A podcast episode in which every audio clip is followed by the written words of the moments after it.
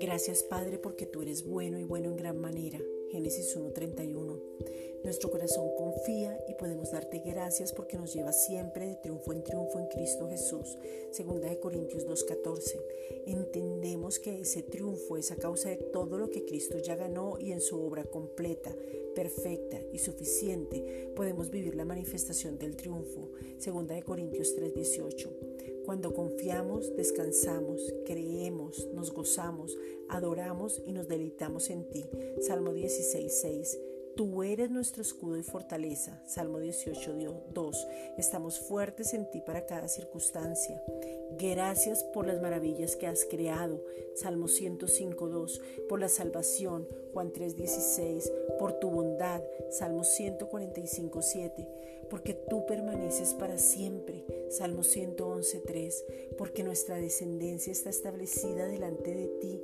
Salmo 25, 13, porque ya nos perdonaste. Efesios 4, 32, porque sanaste todas nuestras dolencias. Primera de Pedro 2, 24, porque rescataste del hoyo nuestras vidas. Salmo 103, 4, porque nos coronaste de favores y de gracia. Salmo 103.4, porque sacias de bien nuestra boca, Salmo 103.5, porque nos rejuveneces en Cristo y estamos guardados, Filipenses 4.7, por tu palabra donde nos encontramos en ella, Lucas 4.21, por Cristo y su obra completa, perfecta y suficiente, que fue hecha únicamente por amor, Juan 3.16 Gracias por nuestro hermano mayor que es Jesucristo.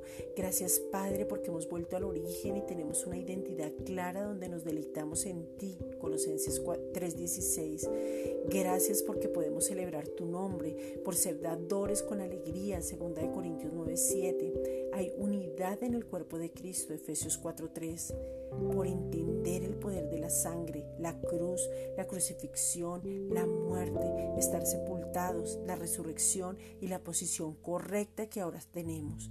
Gracias Padre, porque se cumple Efesios 2.3 en nosotros. Gracias en el nombre de Cristo Jesús.